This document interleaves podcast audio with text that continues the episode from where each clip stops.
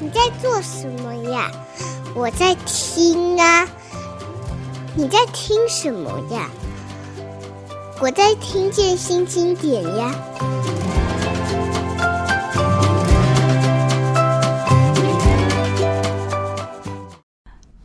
听见新经典，我是新经典文化的叶美瑶。今天给大家邀请的是我算是以前的同事哦，然后是出版界这个创立没多久就赫赫有名的自转星球出版人黄俊龙。但是其实这样介绍他是完全不准确的哦，因为他是其实是一个呃从唱片业转到出版业，再转到其实是经纪业哦，就是。他其实是很多重要的台湾过去的一些作者的经纪人。前两年他到了美国去，不但念的是这个运动经济这个行业哦，更重要的是他差一点进了大联盟。黄俊龙，来，俊龙你自己介绍。呃，各位听众朋友，大家好，呃，我是自转星球黄俊龙。呃，我在二零一七年的时候，就是呃。离开自己的工作岗位，然后到纽约去念，本来要念念运动心理。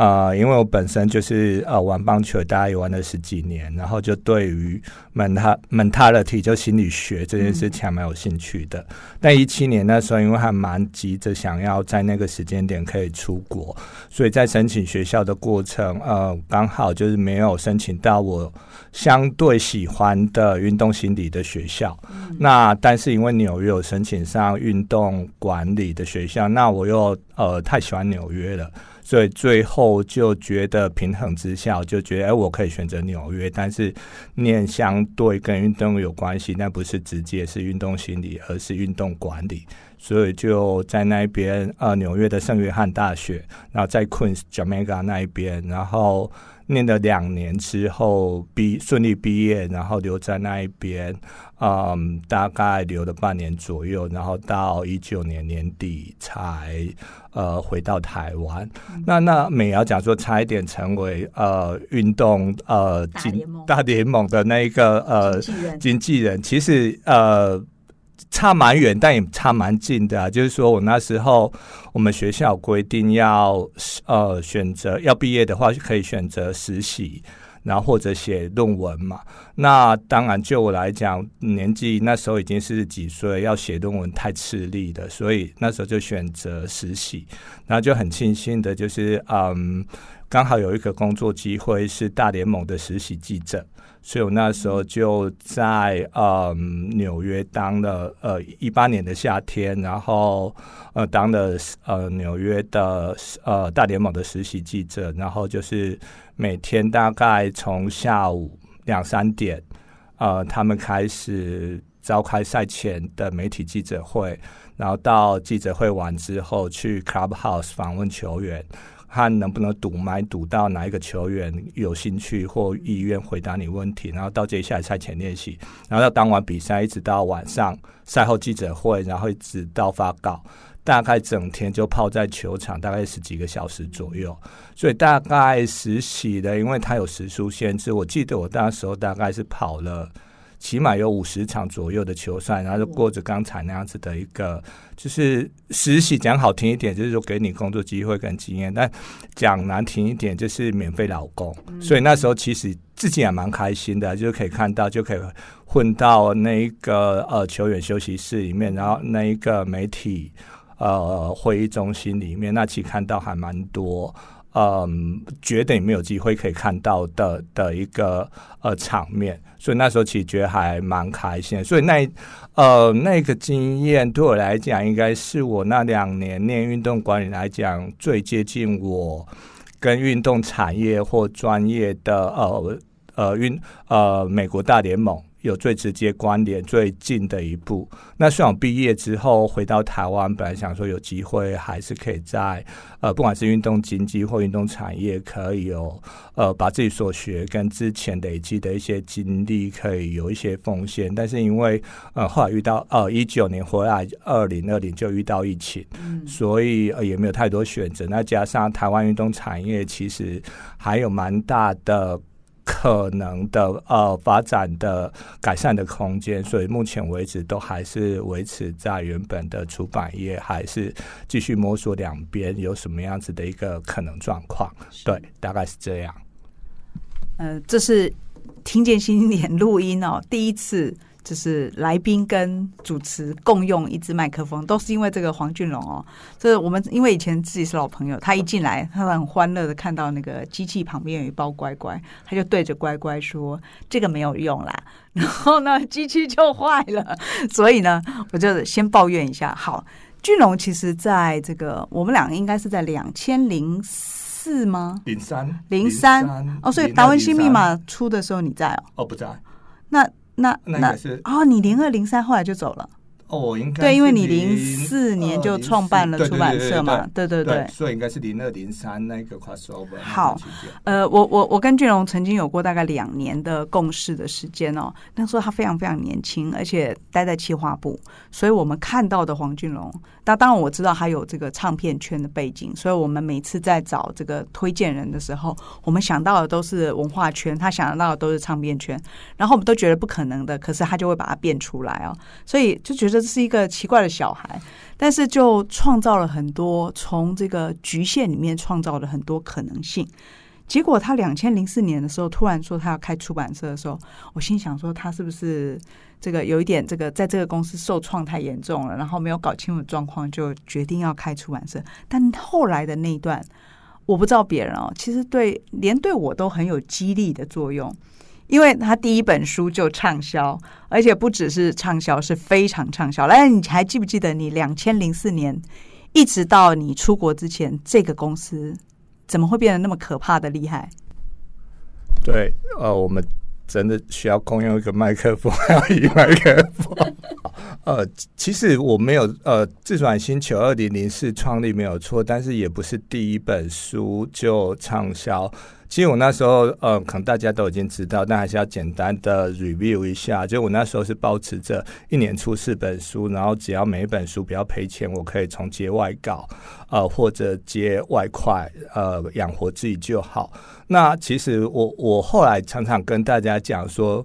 可能那时候我创业的时候是二十九岁，我一直觉得二十九岁其实我那时候觉得很老，但后来当当我发现跟呃，周边的年轻人在聊天的时候，发现他们可能都比二十九更年轻的时候，然后他们对于二十九都觉得哎还是很年轻的时候，我觉得哎对二十九其实还蛮年轻的，怎么会那时候自以为说哎我已经有足够能力或可以干嘛干嘛，所以那时候有一点自视甚高吧。那呃就是什么天不怕地不怕，所以呃我那时候一年呃四本书，然后每一本都不要赔钱。从事后诸葛来讲，证明他是对的。但是我后来，当我从现在是几四十几岁，很务实的去回头看的时候，我觉得大家可能要去记住一点，就是所谓的幸存者偏差。就是说，我是当然是幸存者下来的，所以你大家可能如果没有仔细去看。那个事实，你会觉得说，哦，对啊，那当初我那个设定一年四本不要赔钱这件事情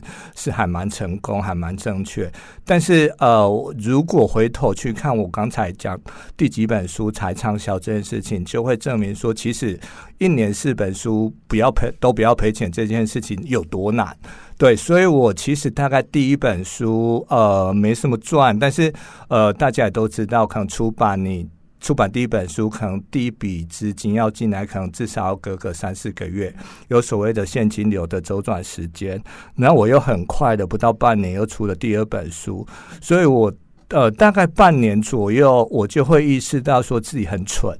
就是说我怎么呃哪来的自负自信，可以确定说我一年出四本书，然后每一本都不要赔钱？一直到出第二本书的时候，就想说，哎，原本哎还还蛮好的啊，就账上的数字从挣二十万，挣二十万。然后一直到发书之后，慢慢的那个金额都要付出去的时候，反正哎不对，从变成负十万、负二十万，然后出第二本之后，因为第一本书看了金流还没有进来，就觉得哎怎么很快一百，因为我那时候存一百万花花光了就没钱了，就是说哎那很快的就要到负五十万左右，其实那时候有一点错，就是说哎接近我所谓的极限的赔。把一百万用光这用光这件事情好像蛮接近的，比我比我讲的就是一年四本都不要赔钱这件事情，呃，这件事情反而是越来越远。所以前面的两本其实中间经历了差不多半年左右的时间，就是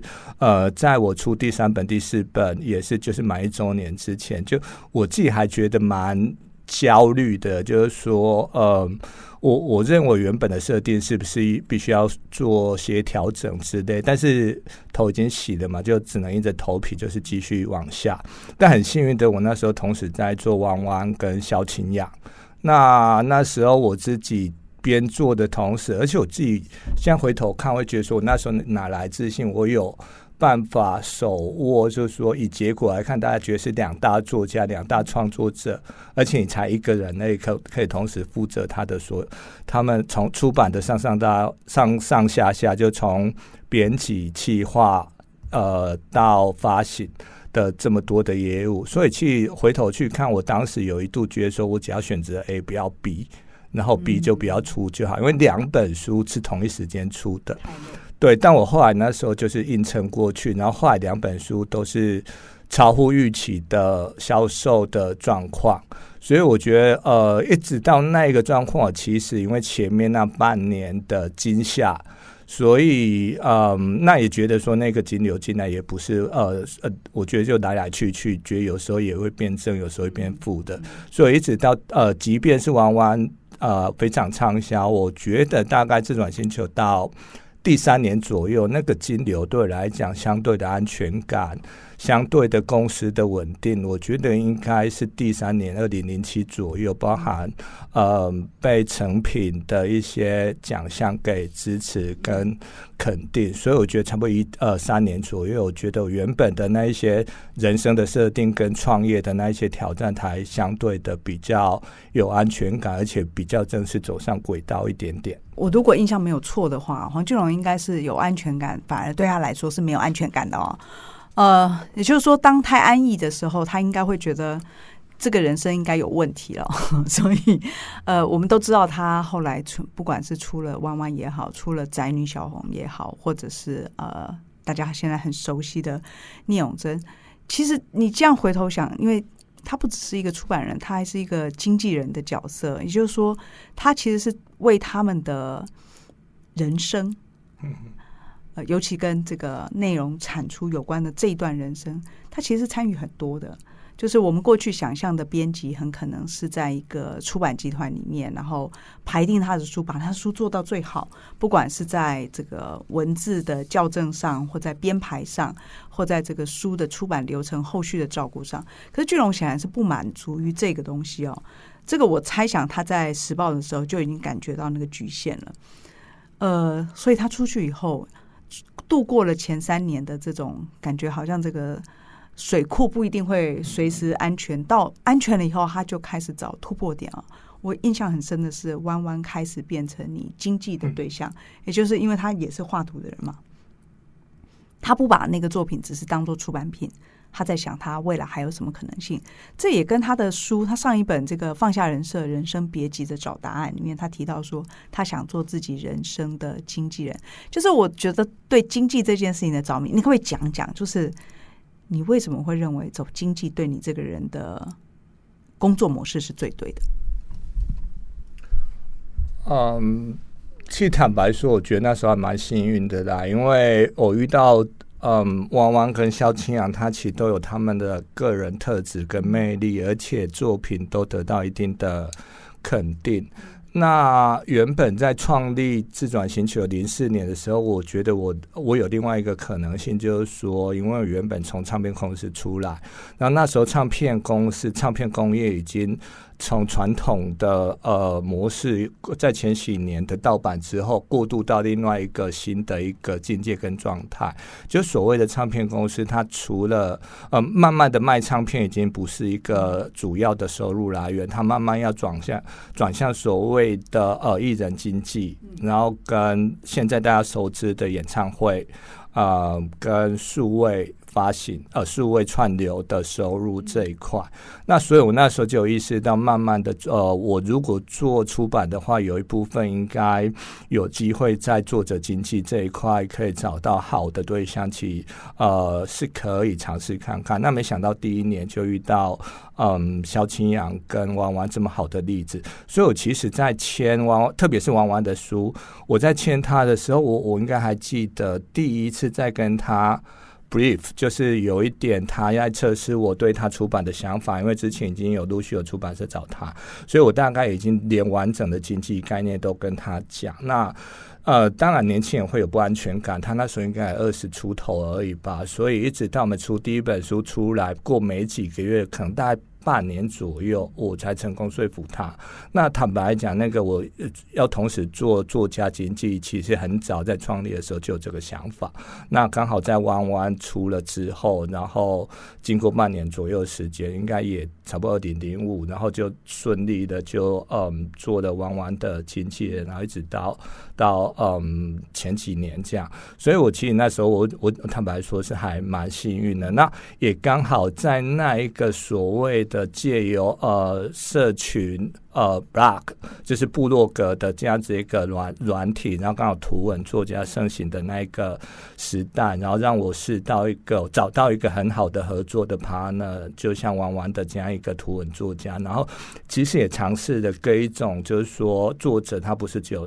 存在书里面，他有更多合作可能，包含他后来拍电影，然后后来也拍广告，叭叭叭之类的。所以那一段经验对我来讲，就是呃，我觉得好像我那时候零四年一直到一三年那十年那一个 decade 里面，对我来讲是一个人生很重要的一个压缩。就像美瑶讲，我自己也坦诚说，如果太安逸的生活对我来讲，我会觉得很没有挑战，跟很没有安全感。那因为那个十年到二零一三，呃呃一四就自转星球十周年那一个十年里面，因为我一直在尝试新的东西，而且得到很好的机会跟很好的成果，所以那十年其实就是。跟新经典的作者 Bruce Springsteen 的书名一样，就生来奔跑这件事情，就 Born to Run。哦，他他之前他的那个呃 Broadway 的剧里面，他要讲一个，我有去，我有去，然后很印象最深刻，我觉得最好笑的说，I am born to run, not born to stay。就他在讲说，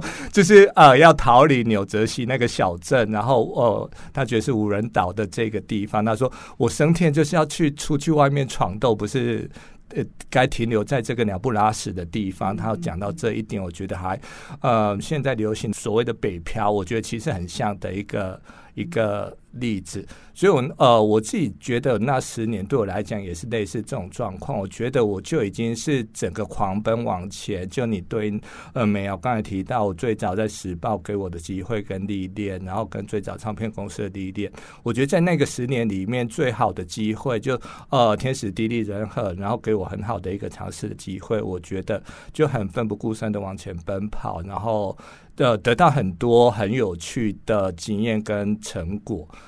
那也得到还蛮多的一个赞赏，所以那十年对我来讲，我觉得做过我很多还蛮开心的事情。然后，呃，相较之下，让我不会有那么多的不安全感，就是呃，因为太不安逸了。太不安逸的意思就是说，生来奔跑，就是你东奔西跑，然后非常繁忙的为了下一个案子，然后新的想法一直在往前之类的。所以那时候是做得非常的过瘾，然后可能是一直到呃那十年该试的机会，然后该试的很多事情。可能都觉得哎，玩的差不多，那可能一直到一四年、一五年，就慢慢回到我第二个呃自转星球第二个十年，一直在找一些新的方向跟新的可能性，所以会有一些一直到我后来出国想要做运动相关，也是回到刚才美瑶讲个性先天就比较不不满足于现状，然后觉得自己还有。很多的可能跟机会可以表现这样。我自己在看这个俊龙的，从上一本《放下人设》《人生别急着找答案》，以及他最近刚出版的，有时候我会想起你，然后想起自己哦。诶，我我看大部分人都会对他四十二岁放下成功的这个出版公司。或者是自转星球这个单位觉得可惜，或者觉得哎，你是不是你是不是失恋了？啊，是，或者是你是不是要偷偷出去结婚了？就是我们很容易想象说，哎，你要割舍这个东西不容易吧？但他那时候才四十二岁，坦白说，我看着他是去他，我记得当时你还考虑过波士顿嘛？对对对，就是说纽约、波士顿，而且去到一个呃，如果你看过他这个喜欢的东西，你就会知道。到纽约对他来说简直是一个梦想成真嘛，所以四十二岁跑去那个地方，他又没有把出版社关起来？虽然后来等于是关起来了哈，他其实只是交给同事，然后呃觉得这个老板不要管那么多了，我可以出出去过一过自己要的人生。我这样看，我其实觉得是很合理的。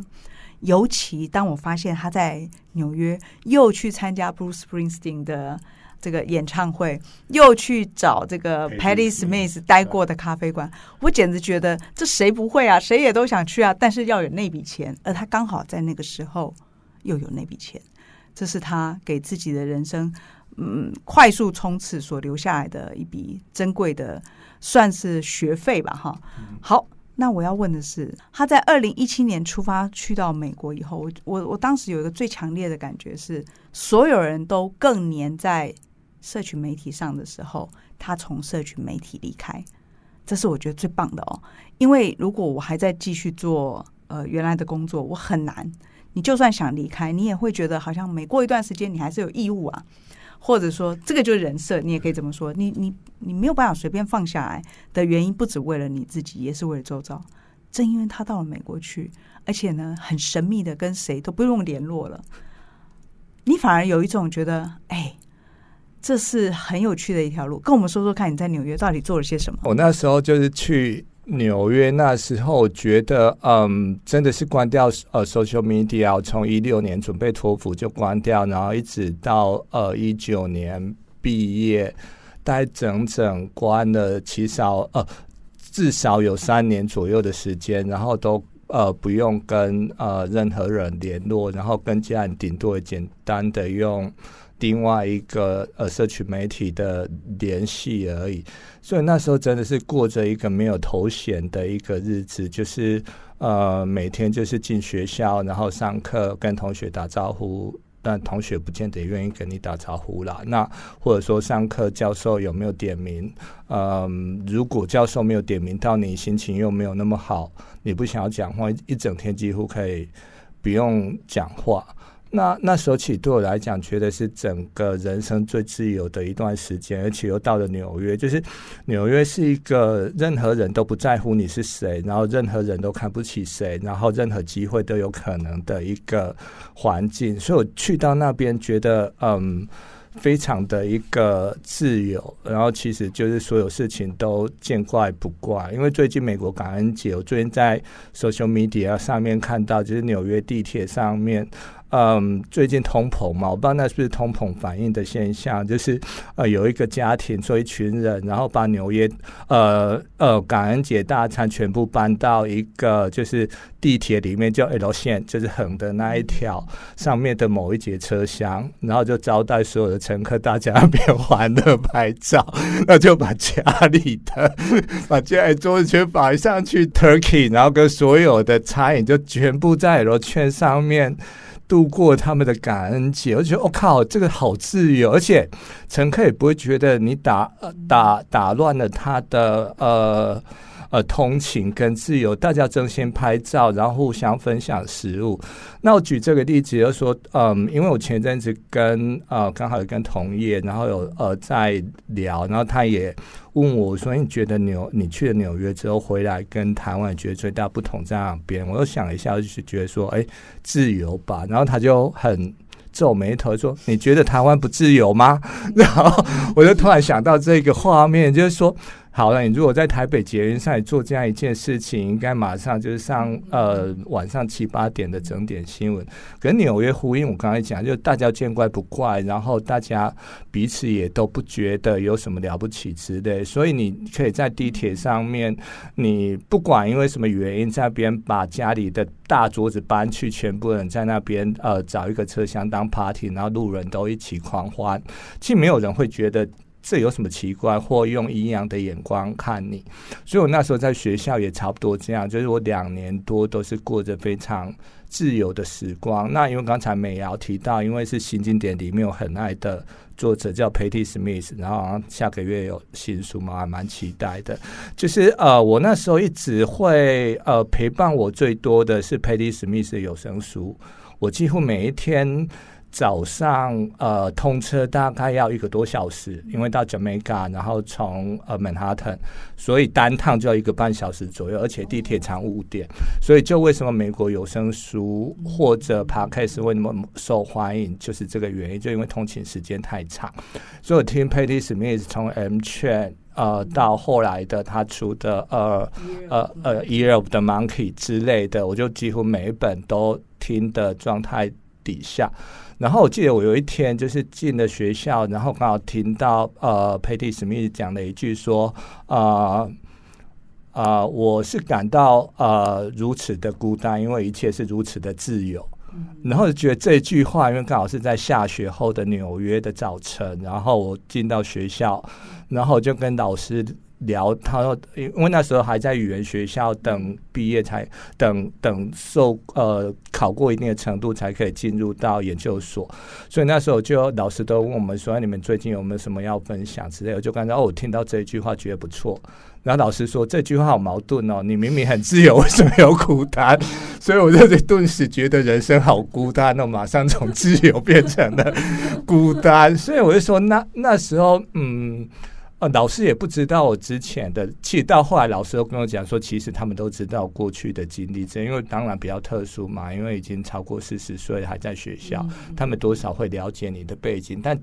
至少没有人会去拆穿，就是说啊，你不是出版社的老板嘛，什么什么之类，所以大家不会用因为一样的眼光去看你，虽然多少都。知道了，但是像那样子一个老师的给我一个回应，我就觉得还蛮孤单。就是说我原本在台湾，譬如说我可以跟美瑶聊这一句，我们应该也会有同样的一个共鸣。就老师总会泼我一个冷水，所以我那时候就觉得，哎。失去了身份之后，我觉得其实还蛮自由的，就是说你不用去扮演呃，就是所谓的放下人，就是你不不需要去扮演一个出版社老板，每天进办公室你就必须要负起什么样子的一个责任，然后回到家里又必须要呃，即便你愿意或不愿意，要当一个乖乖牌的小孩或什么之类的，然后出去跟客户开会，你又必须要。呃，端起一副符合经纪人该有的一个人设样貌之类，那时候对我来讲都是蛮大的一个呃外在的牵绊跟不得不吧。但到纽约之后，放下这些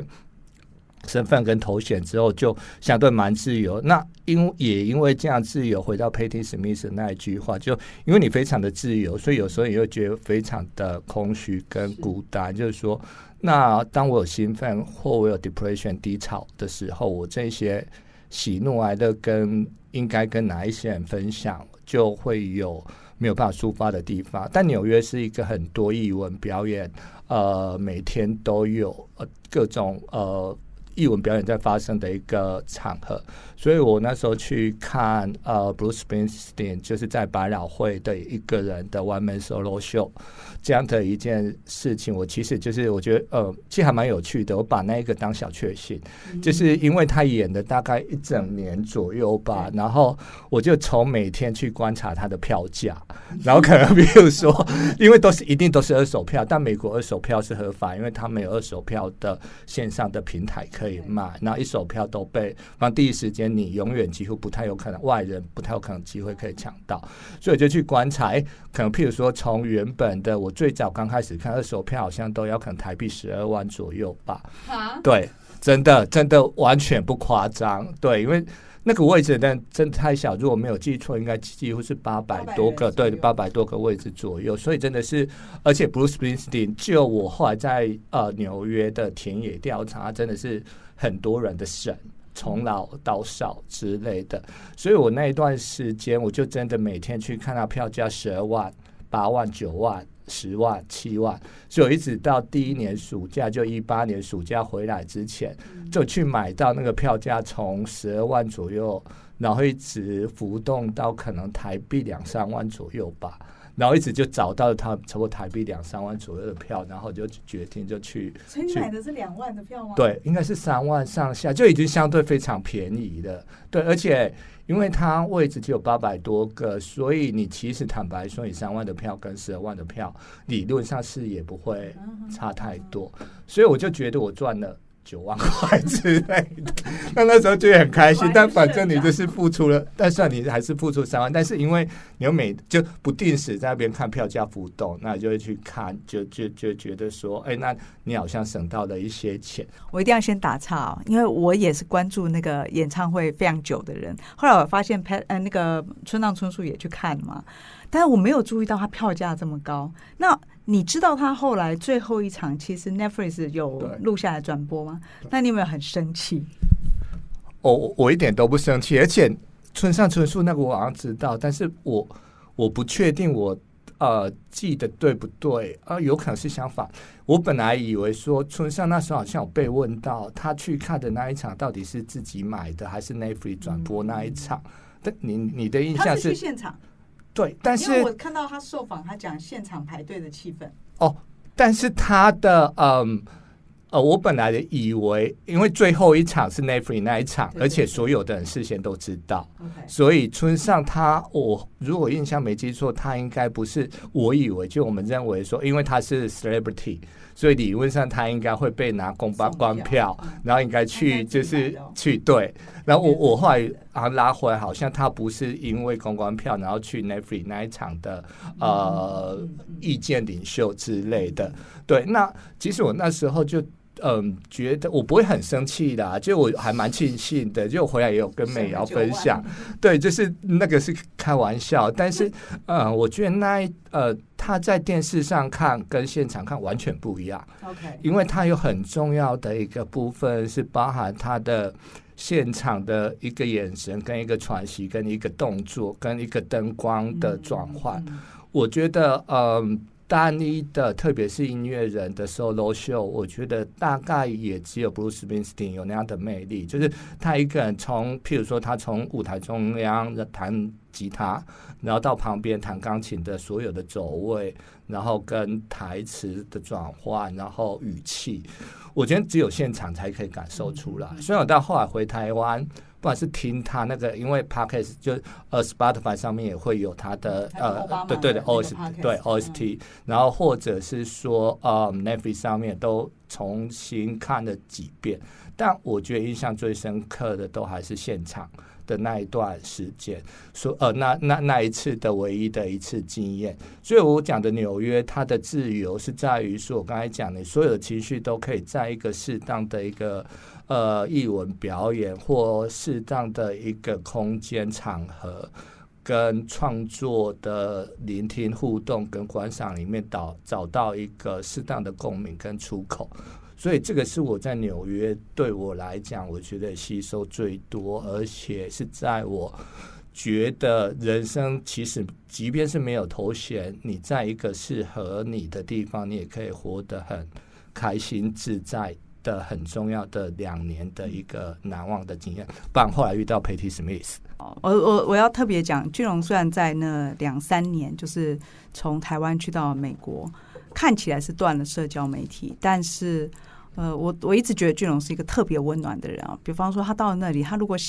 看到了一张唱片，看到了一个一本书，看到了一个演唱会，就会想到一个朋友。那他甚至于就会为他们把它买下来，下一次碰到面的时候交给他，绝对不会只是拿来自己打卡用哦。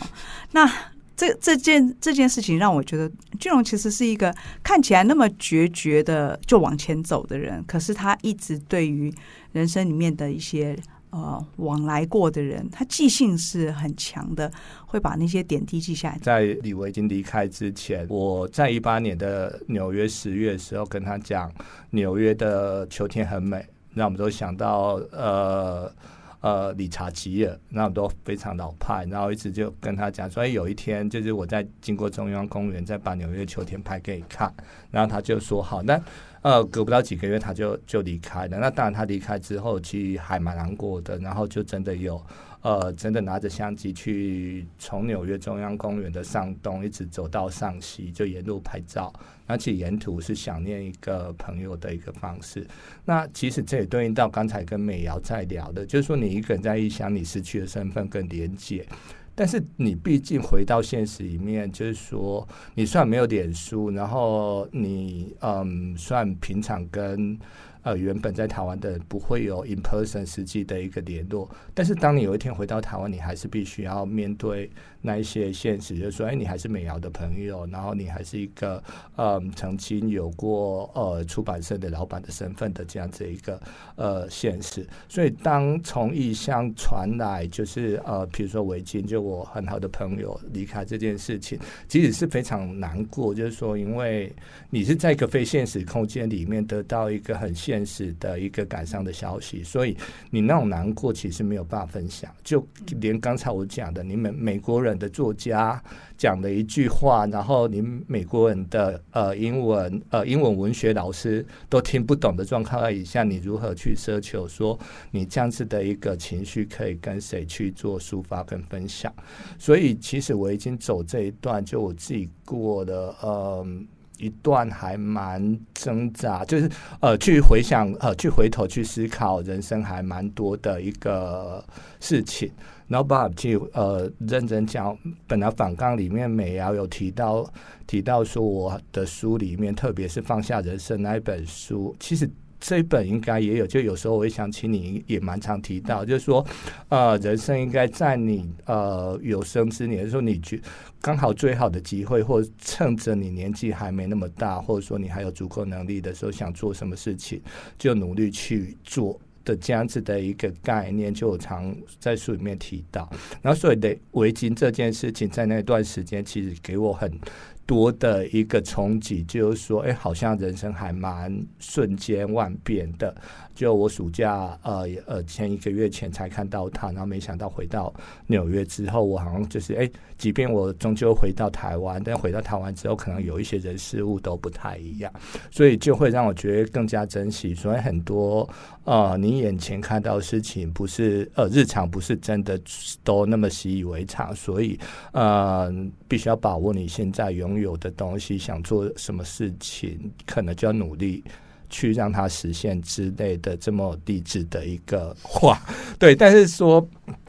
这个是一个啊，就是呃中央公园，然后跟我有关的一个故事。那另外一个我觉得也是中央公园的故事，是我其实嗯、在一三年去呃波士顿游学的时候，第一站就是到。呃，纽约先转呃先转巴士，然后呃那时候顶着时差到中央公园，呃，因为我知道中央公园有棒球场，然后我打棒球，所以呃就在中央公园棒球场那边坐下，然后想说，哎，怎么一群老人在打棒球？想说我老了应该变他像成他们像他们那一样，可是想说我老的像他们那样，应该还三四十几。年左右吧，因为那时候三十几岁，他们应该就是已经都是六七十岁。然后后来发现，哎，不对，这种感觉让他们场上嘶吼声啊，然后跟那种呐喊声，比我三十几岁的。的年轻人还要屁孩，那觉得他们每一个人都会互相斗嘴、骂三字经啊，然后很激动之类的，然后去吵架干嘛？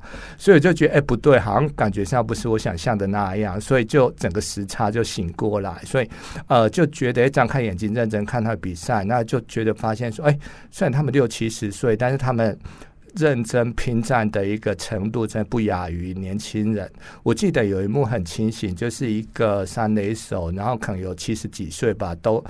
他真的是当爷爷，因为孙子就在场边帮他加油。对，然后就有一个球，然后一呃球一声，然后就嗯，应该是一个弹跳吧，就到他的左边，然后他就飞身扑球，而且真的给他扑到七十几岁的爷爷，然后扑球扑到了，然后那时候好像一。一垒有人吧，然后他扑到了，他整个就很快起身传给二垒，然后二垒手再传一垒。然后整个就是完成双杀，然后那一局就结束了。然后他就非常的振奋的，就是回就是振奋的呐喊，然后跟队友一一击掌。那那一幕大概如果要讲一个隐喻，或说一个呃缩影的话，我觉得那一幕大概奠定了我可能呃往后四年后一七年决定去纽约念书一个很